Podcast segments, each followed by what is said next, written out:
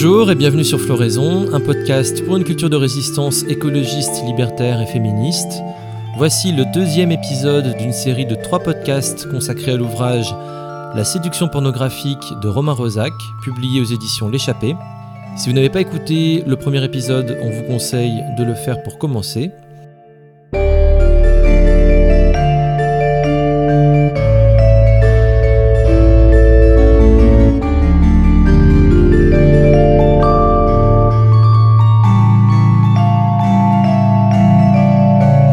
Nous avons parlé des trois grands conflits dans les discours sur la pornographie. Et dans ce deuxième épisode, nous allons parler de la consommation pornographique elle-même, de son histoire en France, de sa diffusion, ainsi que de certains angles morts des thèses féministes radicales. Bonne écoute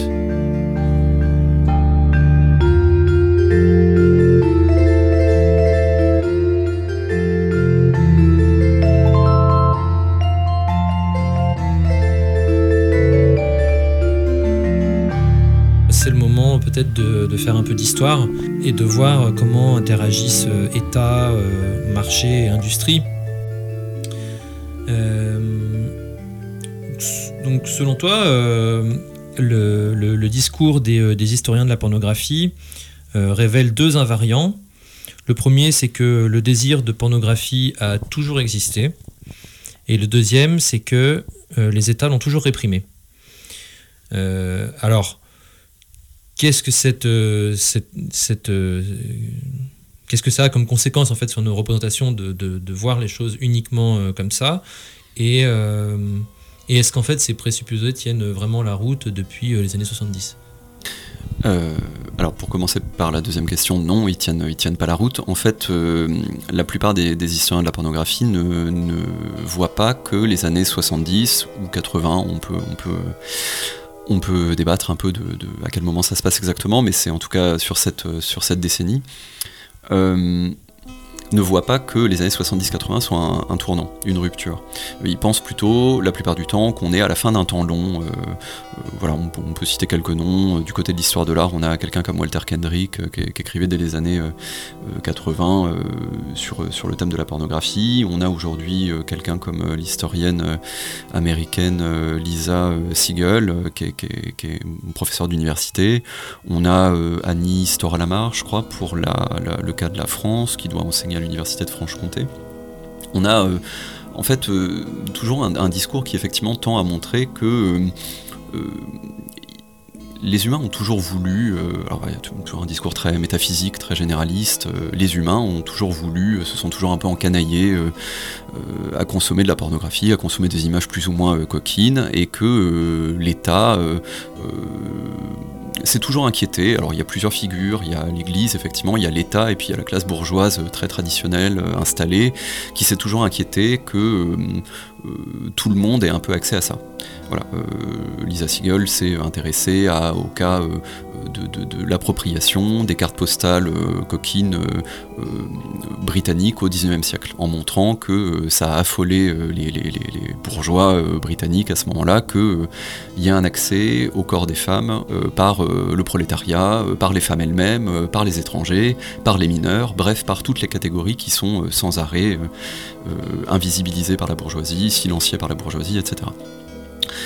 Euh, sauf que, euh, du coup, c'est- pas que c'est un discours qui est faux, c'est que c'est un discours qui devient faux quand on l'applique à euh, la deuxième moitié du XXe siècle. Alors, moi, je parle quasi exclusivement de, du cas français dans, la séduction pornographique, mais on pourrait sans doute faire des analyses à peu près analogues pour d'autres pays d'Occident. Le discours s'applique plus à partir du moment où l'État comprend, et où la classe qui euh, a le pouvoir d'État comprend que c'est plus dans son intérêt de réfréner euh, l'industrie de la sexualité. Que c'est plus dans son intérêt de, jouer les pères fouettards, euh, les pères la morale, mais que c'est au contraire dans son intérêt de, s'afficher comme euh, une classe tolérante, une classe qui, euh, ça y est, libère les corps, qui acte définitivement la, fin du misérabilisme propre aux visions les plus euh, caricaturales du 19e siècle. Euh, voilà, on, est très loin de, on est très loin de l'usine, euh, de, du fait de crever de faim, du fait d'avoir honte de soi. On est, voilà. À partir des années années 70-80, on a, notamment en France, le, discours selon lequel, ça y est, en fait, le, capitalisme a réalisé les lendemains qui chantent. En fait, il n'y a, plus besoin de se battre. Et donc forcément, comme euh, la, lutte pour l'émancipation des corps euh, avait un, potentiel subversif, il était important de la récupérer et d'en présenter une version complètement euh, sans griffe, en quelque sorte, qui, ne représente plus aucun danger, parce que complètement dissoute dans l'économie de marché l'idéologie de marché, notamment par le biais de la marchandise pornographique. Donc, le présupposé que les États l'ont toujours réprimé, c'est faux. Euh, et, même, ils l'ont euh, utilisé d'une certaine façon à des vues euh, parfois politiques. Tu, cites les, façons, la façon dont, ça s'est normalisé au plus haut de l'État, avec quand même quelques contradictions. Ah oui, oui. Est-ce que c'est l'État qui vraiment investit ce champ ou euh, c'est les industries qui en ont besoin et l'État qui, qui, permet, quoi, qui, ouvre les vannes euh. Oui, c'est plutôt dans ce sens-là. Il n'y a pas vraiment d'anticipation de la part de l'État. Au contraire, il y aurait plutôt un, léger retard euh, de la part de l'État. La codification morale et juridique, elle arrive toujours de toute façon après les développements économiques eux-mêmes. C'est ces développements économiques qui, qui rendent nécessaire une nouvelle morale, une nouvelle codification juridique. Et du coup, on va dire que les les chefs d'État les plus modernes, c'est ceux qui auront senti ça un peu avant les autres. Mais en réalité, ils arrivent toujours déjà un peu en retard par rapport aux impératifs qui sont les impératifs du capital eux-mêmes. Euh, Giscard lui-même, parce que c'est lui qui fait l'objet du, troisième chapitre, enfin d'une bonne partie du troisième chapitre, Giscard, c'est un moment très intéressant parce que d'un point de vue personnel, alors évidemment je ne l'ai pas connu personnellement, mais d'un point de vue personnel, il respire pas le, la, la, en, dépit de tout ce qu'il a bien voulu afficher, il respire pas euh, l'émancipation du corps. Et voilà, euh, c'est un corps qui est encore très marqué par la vieille France, l'aristocratie, etc. Et même s'il a fait campagne sur le relâchement de la censure, etc., on sent que sur la question de la pornographie à proprement parler, en fait, il est assez gêné aux entournures.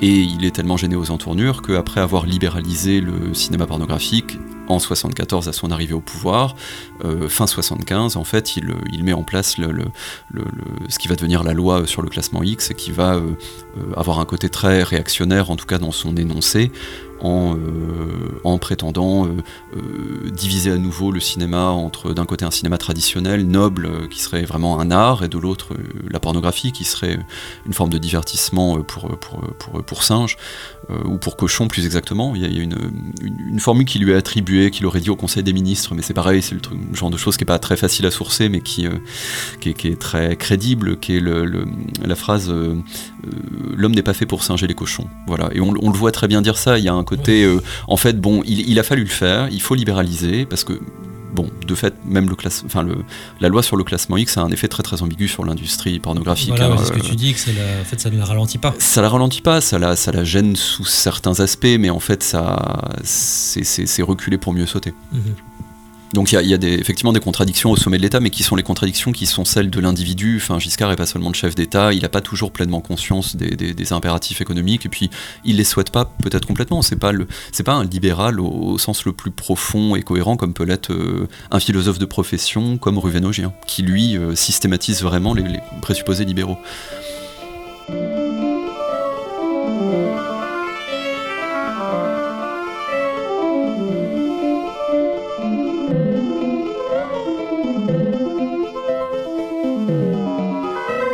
Peut-être un mot sur euh, aussi la technologie euh, euh, qui, accompagne ce développement, qui c'est vraiment c'est, lié, c'est pas indépendant de, de la prolifération des écrans, des smartphones, de, de l'atomisation, l'individualisation des modes de vie. oui, oui, oui. Internet. Ouais, il y a, beaucoup de choses à dire en fait sur les rapports entre, la pornographie et le numérique. Euh, c'est un des angles du, bouquin, c'est pas le seul et c'est peut-être pas d'ailleurs celui que je maîtrise le mieux. Je suis pas du tout euh, quelqu'un qui s'est euh, vraiment beaucoup intéressé aux, mutations sociales engendrées par le numérique.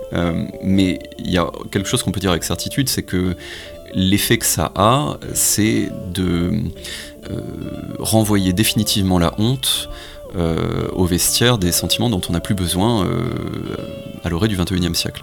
Euh, d'ailleurs, c'est pas moi qui le dis, hein, c'est pas une idée qui est forcément très originale, c'est Ovidie, donc une ancienne actrice pornographique, qui est devenue réalisatrice et documentariste entre temps, et qui a un discours qui est beaucoup plus d'ailleurs nuancé aujourd'hui sur la pornographie. Hein, et qui dit que effectivement, à l'ère d'Internet, on n'a pas besoin de justifier ceci soit dit d'ailleurs sans aucun jugement moral, hein, c'est vraiment de l'ordre du constat. On n'a pas besoin de justifier sa consommation.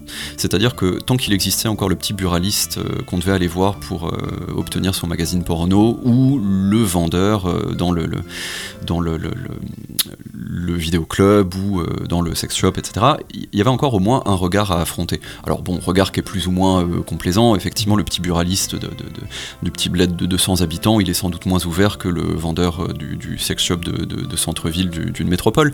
Mais en tous les cas, si vous achetiez, euh, pour reprendre une, formule d'Ovidie, euh, une cassette qui s'appelait euh, Viol numéro 33, fallait quand même en rendre compte à quelqu'un, ne serait-ce que par une interaction physique. Il mhm. Fallait s'engager économiquement et physiquement dans l'espace social pour dire bon bah voilà, j'ai pas forcément à vous donner mon nom, mais vous voyez ma tête et moi j'ai ce, voilà, j'ai ce fantasme de voir euh, euh, des femmes se faire violer, euh, etc. Donc des interactions personnelles et non impersonnelles. Oui, tout à fait, tout à fait. Dont fallait rendre compte à la fois économiquement et, physiquement. Et ça, effectivement, avec Internet, il n'y a pas besoin. C'est la, prolifération du porno gratuit et du porno solitaire derrière son écran, elle, elle, elle sert un peu la même fin. C'est une, une consommation qui et, ça, pour le coup, c'est complètement euh, adéquat à la à, l'entreprise de Ruvenogien, c'est une, une, consommation qui est dénuée de toute honte. C'est-à-dire qu'on on peut continuer à, rougir derrière son écran et à s'en vouloir de consommer des trucs dégueulasses, hein, mais on est clairement engagé. Alors déjà, je suis pas sûr que tout le monde ait encore honte de ça, euh, mais de toute façon, on est clairement engagé dans, un mouvement de, disparition de la honte euh, là-dessus. C'est plus un sentiment qui a, court euh, sur ces sujets-là, c'est un sentiment ringard, c'est un vestige du vieux monde, c'est pas l'indice.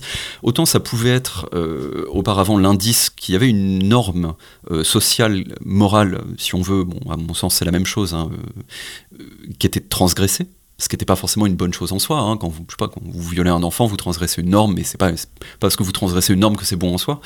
C'était l'indice qu'il y avait une norme qui était transgressée, donc ça a interrogé quelque chose. Là, il n'y a pas de transgression d'une norme. En fait, on consomme un produit. Enfin, on va sur YouPorn comme on va sur YouTube. C'est pas le, dispositif en fait connote quelque chose euh, de la pornographie. Il dit que c'est une, marchandise innocente. Mm-hmm.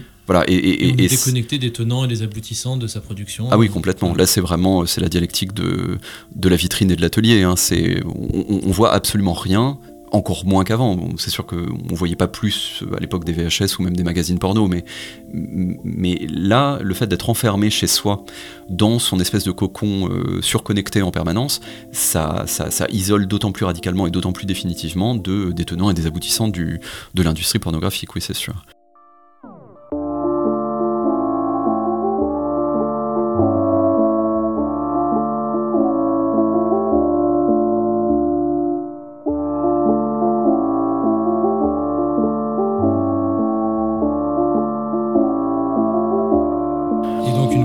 De, cette marchandise qui n'est pas anecdotique et qui, euh, qui est même euh, qui est spectaculaire, même qui, qui, explose.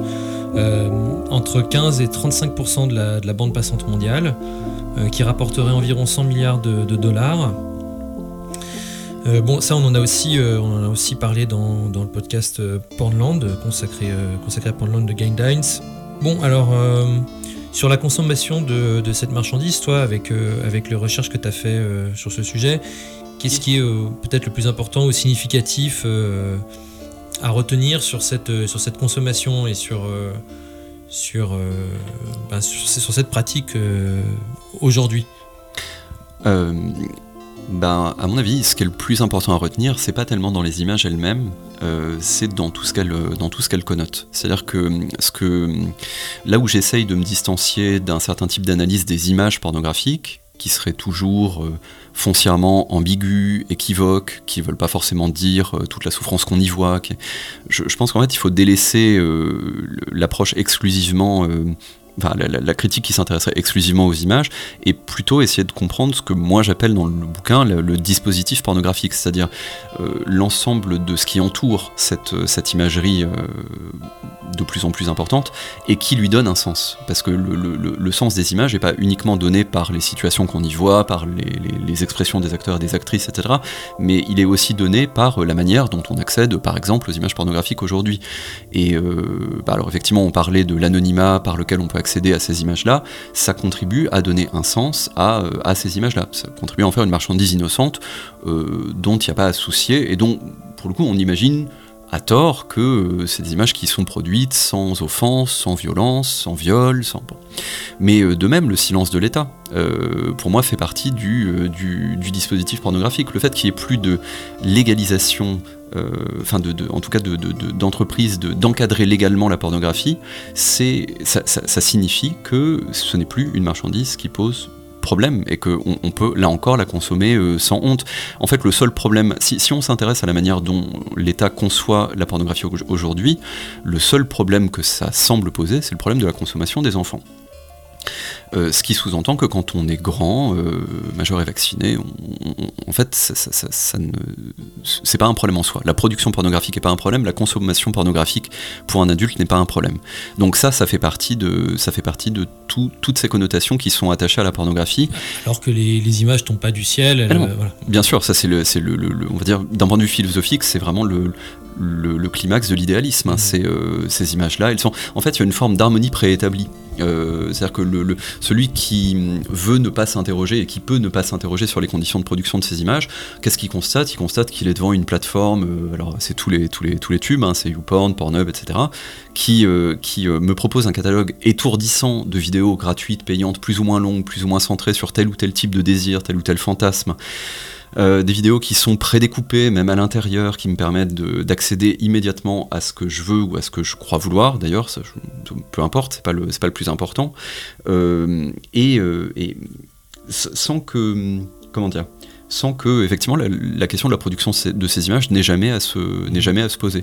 Il y a, Excuse-moi, je te coupe, mais tu dis que c'est pas important si c'est ce que je veux ou que je crois vouloir, mais je pense que quand même il y a aussi aussi quelque chose d'important là euh, le fait que ce soit des images qui soient façonnées par, euh, par les pornographes, qui ont été designées euh, par l'industrie et, et, par lesquelles ensuite on, qu'on pense être notre imaginaire, mais qui, qui a été façonné par quelqu'un d'autre. Ah oui, tout à fait. Je, ne disais pas que ça n'avait pas d'importance dans le sens où le procédé par lequel nos imaginaires sont colonisés mm. par cette fraction de, capitalistes qui sont les, pornographes, c'est dans le sens où ce serait pas un, comment dire, un, moment historique important. Au, contraire, c'est effectivement euh, décisif, mais je, le, disais euh, peu, importe parce qu'en en fait, on ne peut plus à l'heure actuelle arriver à, faire le tri dans nos fantasmes entre des fantasmes qui seraient d'authentiques fantasmes, sachant que je suis pas très très certain de ce que ça pourrait signifier, si ce n'est à revenir à une époque d'avant euh, vraiment l'industrialisation de la pornographie,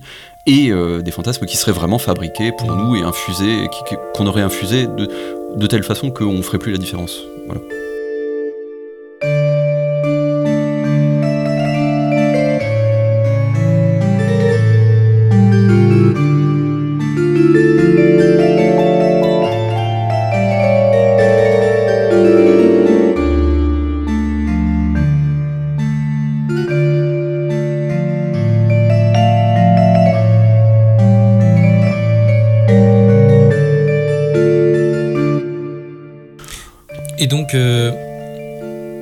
On disait euh, dans, les, dans les présupposés euh, euh, des, historiens de la pornographie, c'est que le désir de pornographie a toujours existé. Et pourtant, ce qu'on observe, c'est que bah, la marchandise pornographique, elle ne s'est pas implantée d'elle-même. Il y, a, des efforts, il y a de la part des personnes et des, entreprises qui la, produisent et qui la vendent, mais aussi de tout un tas de prescripteurs. Est-ce que tu peux, euh, tu peux nous dire un peu c'est quoi leur, leur fonction, comment, ils s'y prennent dans, ce, dans cet écosystème euh, économique? Euh, Alors, il y a, deux, ordres d'intellectuels qui vont rentrer dans ce, dispositif-là. C'est d'un côté les, prescripteurs, alors ceux qui codent une première fois la bonne la bonne manière de consommer la pornographie, et euh, une autre sphère qui est un peu moins intéressante, même si elle est empiriquement plus facile à, constater, c'est les diffuseurs, c'est-à-dire la manière dont le discours, le premier discours des prescripteurs va être repris, vulgarisé, multiplié euh, à l'infini dans tous, les, magazines euh, de, plus ou moins spécialisés, magazines féminins, magazines de, lifestyle, etc.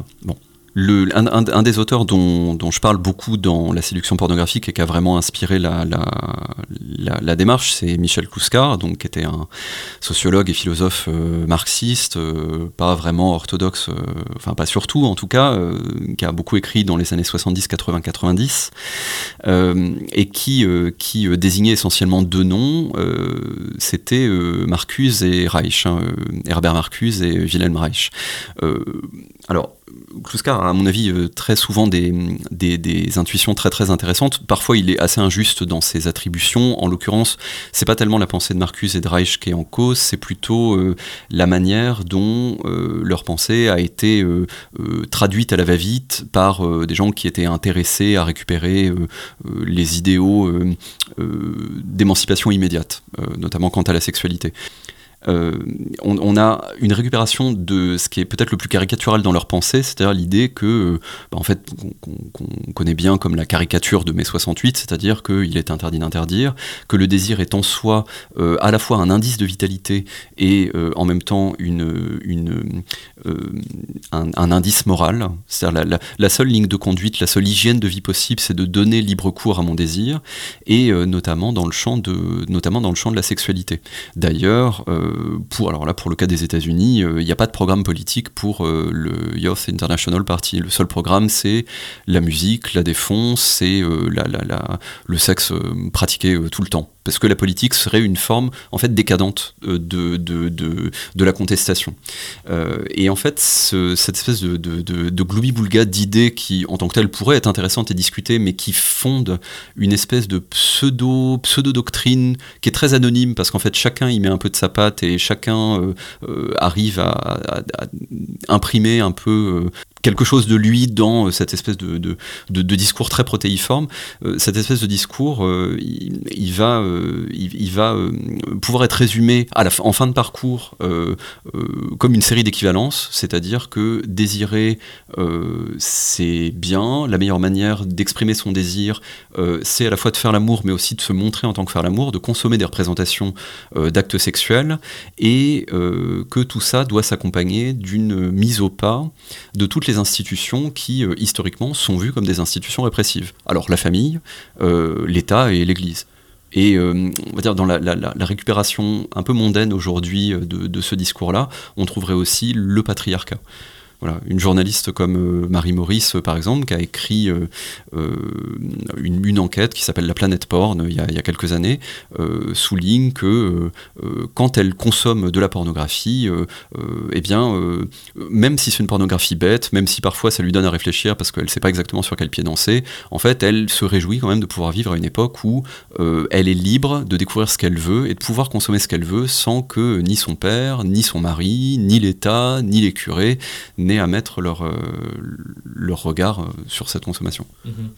Bah, c'est aussi la, la, définition de la liberté. Qu'est-ce qu'une liberté qui est, qui, est, mise en question ici, puisque oui, oui. ça fait appel à finalement enfin, la doctrine du, du, libéralisme. Euh, on, est allé, on est allé interviewer, s'entretenir avec Aurélien Berland, qui, qui va publier bientôt Terre et Liberté. il étudie vraiment la, la doctrine sur la liberté dans le libéralisme comme, euh, comme délivrance, comme, euh, comme arrachement aux nécessités, aux contraintes euh, politiques, naturelles, sociales, tout ça. Et, en fait, c'est c'est une, une, une idéologie totalement égoïste et esclavagiste, puisqu'en fait, elle ne peut pas être partagée par tout le monde.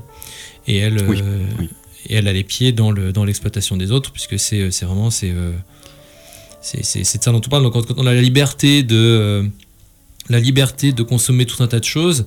Oui, mais qui les produit Comment les euh, on les produit euh, Et, je pense qu'on peut pas euh, peut pas avoir cette discussion sans parler de bah, de la condition justement des femmes et qu'en quoi cette industrie pornographique nécessite une, exploitation qu'il n'y a pas d'industrie pornographique sans, violence sexuelle, sans exploitation, sans blessure, sans viol. Euh, que tout ça doit être, euh, doit être euh, caché ou, ou parfois assumé.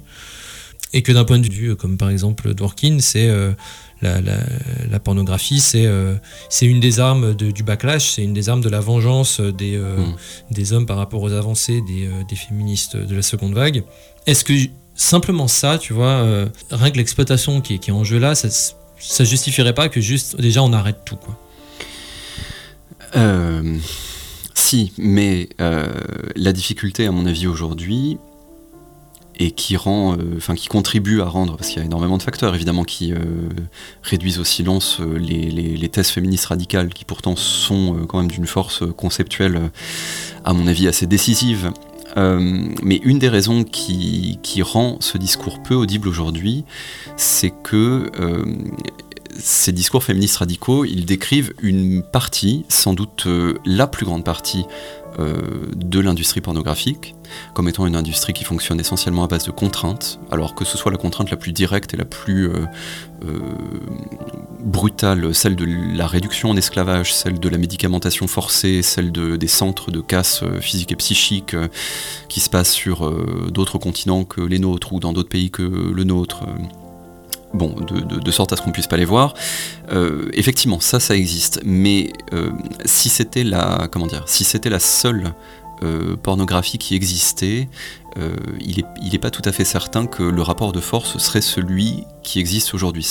Pour le dire plus simplement, je pense que le discours féministe radical ne serait pas en position de force, parce qu'il y a beaucoup de choses qui le mettent en difficulté aujourd'hui, pas en raison de sa propre faiblesse, mais en raison de la force de ses adversaires, mais euh, il ne serait pas aussi réduit en silence et aussi moqué. Parce que euh, il y a aussi une partie de la pornographie aujourd'hui qui est consentie, même de la part de, femmes, de jeunes femmes, et même sur les tournages les plus, euh, les plus brutaux. quand on lit des, enquêtes comme celle que peut mener par exemple Mathieu Trackman, le, sociologue Mathieu Trackman qui travaille à l'EHESS, ça s'appelle le travail pornographique. Et euh, il, en fait, il, donne la parole à euh, tout un tas d'acteurs et d'actrices euh, qui souvent disent à peu près la même chose. C'est pas, c'est pas, on n'est pas dans le cas de d'actrices qui seraient systématiquement violées, qui s'estimeraient systématiquement offensées, détruites euh, physiquement. On, est vraiment dans le cas d'actrices qui se présentent elles-mêmes comme euh, des actrices ayant fait spontanément ce, choix de la carrière pornographique, euh, sans forcément que ce soit complètement décidé au départ, mais en tout cas ça, l'est devenu avec le temps et ça c'est de plus en plus conscient, voire militant. Et, euh, euh, il décrit aussi une certaine fierté, en fait, enfin, voire une, authentique fierté euh, de, la part des acteurs et des actrices qui, tournent dans certaines grosses productions, ou même simplement certaines productions dont ils ou elles estiment que ça les met en valeur. Et ça, clairement, on peut, on peut pas balayer ça d'un revers dans la main en disant bah, les filles, vous êtes gentilles, mais vous savez pas ce que vous racontez et vous faites du mal à la cause des femmes. Même si, dans le fond, c'est ça qui se joue, on, on peut pas balayer ça d'un revers de la main. Et j'ai l'impression que vraiment la, plus grosse épine dans le pied euh, pour euh, les féministes radicales, euh, enfin les féministes radicaux, peu importe comment on dit aujourd'hui, c'est ça, c'est l'existence de, cette fraction de, pornographes qui peuvent éventuellement recourir à des plateformes beaucoup plus autogérées, beaucoup plus contributives comme OnlyFans, pour proposer soit d'eux-mêmes, soit sur des tournages pornographiques classiques, des, des, performances qui sont des performances de, de pornstar, mais mais sur la base du volontariat. Mais oui, bah d'accord, mais euh, cette question du choix, elle, euh, elle, est, euh, elle est relativement la même dans d'autres aspects du capitalisme et du travail. C'est-à-dire, avait-on vraiment le choix? Et d'autant plus, en fait, pour ces questions, le, genre, les stéréotypes, les rôles sexuels sont, sont tellement imprégnés depuis, depuis très très jeune. L'intégralité de la société qui valide ces, rôles, ces rôles sociaux et en même temps, cette réflexion euh, arrive à un mur qui est de dire mais tu vas pas remettre en, question la parole de la parole de quelqu'un d'autre. Oui, alors ça c'est le, vraiment c'est le tabou sans doute de la scène militante aujourd'hui, c'est que c'est très délicat d'arriver avec un discours qui prétend euh, ne pas écouter justement les premiers concernés, ou en tout cas, euh, enfin c'est pas ça en fait, c'est ne pas tenir comme la conclusion de l'enquête la manière dont les premiers concernés vivent leur travail, mais simplement les prendre comme un élément de l'enquête. C'est pas la conclusion. Évidemment qu'il faut écouter ce que les euh, acteurs, actrices pornographiques disent de leur métier. Euh, ce serait très surprenant de ne pas le faire et ce serait vraiment une position de surplomb peu tenable d'un point de vue sociologique. Mais d'ici à dire que la conscience de l'acteur pornographique euh, la science de l'actorat pornographique, ça, ce serait, euh, à mon avis, excessif. Euh, et c'est là justement où tout ce que tu disais sur l'impossibilité de décrire comme un libre choix un, engagement qui est, fait dans un état de, en fait, de, contrainte ou de quasi-contrainte économique. En fait, pour, bien comprendre, à mon avis, ce qui se joue dans l'acceptation de plus en plus de cette idée-là que même, quelqu'un qui s'engage sous la, contrainte économique le fait quand même un peu volontairement. Euh, je pense que là, encore, il ne faut pas sous-estimer le rôle de justification euh, intellectuelle qui est celui euh, bah, d'un certain nombre de, professionnels de la pensée ou, qui se présentent comme tels et qui qui livre une théorie du sens des, conduites humaines parfaitement perméable à l'essor du marché pornographique, qui, fait complètement les affaires du marché pornographique. Euh, pour, pour, le dire euh, plus simplement, ce qu'on trouve déjà en germe chez Ruvenogien, mais de manière beaucoup plus précise euh, chez Mathieu Trackman ou chez un autre universitaire qui, qui travaille à l'université de Lille, qui s'appelle Florian Voros, cette idée qui me semble très importante et en même temps très contestable, mais très importante pour justifier justement l'engagement volontaire dans la pornographie, c'est que même les schémas euh, les plus classiques de domination, euh, même les situations les plus classiques de domination, même le fait que ce soit essentiellement des femmes qui euh, accomplissent l'actorat pornographique, en fait tout ça, ça n'a pas une signification univoque euh, à partir du moment où les actrices euh, en fait consentent à ce qu'elles font. À partir du moment où elles consentent à ce qu'elles font, même si la contrainte elle existe au départ, ça c'est quelque chose qu'on peut trouver par exemple chez Mathieu Trackman, en fait les, actrices sont obligées de s'investir dans leur rôle et elles sont obligées de, de performer euh, les, situations qui étaient des situations euh, euh, sans doute vécues plus passivement dans, l'enfermement des couples et dans l'enfermement de la vie privée auparavant. Et, en fait, Trackman fait un double travail et je trouve que c'est pas complètement honnête parce qu'il il, prétend rester en retrait par rapport au discours qu'il met en avant, mais en même temps il les, il les présente et il les justifie d'une manière qui n'est pas neutre par rapport au marché pornographique. C'est qu'il il, n'arrête pas de, souligner que il n'y a, pas de domination univoque dans la pornographie. Et que le, simple fait de s'engager sur la, sur la scène pornographique, euh, euh, pour une actrice, c'est une manière de prendre son destin en main. Et que même une scène très violente, même une scène. Euh, il décrit quand même quelque chose comme une scène de, de, sodomie imposée, enfin, qui n'était pas prévue dans le contrat au départ, qui s'impose par le biais de l'acteur et du réalisateur sur une fille qui a, je crois, entre 20 et 25 ans dans ce qu'il décrit.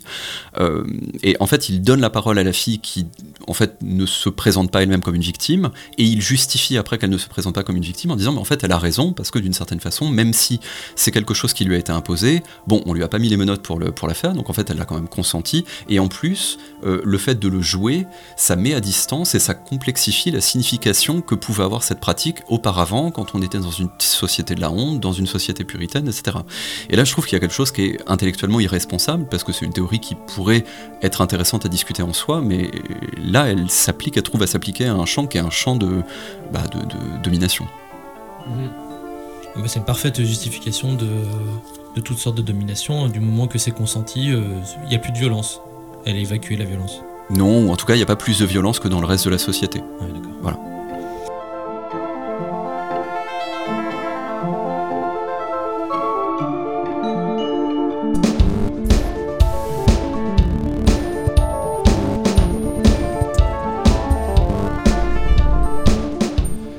C'est la fin de ce deuxième épisode consacré à la séduction pornographique de Romain Rosac. Dans le prochain épisode, nous verrons quelques outils supplémentaires pour analyser de façon critique la pornographie aujourd'hui et pour proposer une définition du concept de pornographie contemporaine au sein du mode de production capitaliste. A bientôt sur Floraison.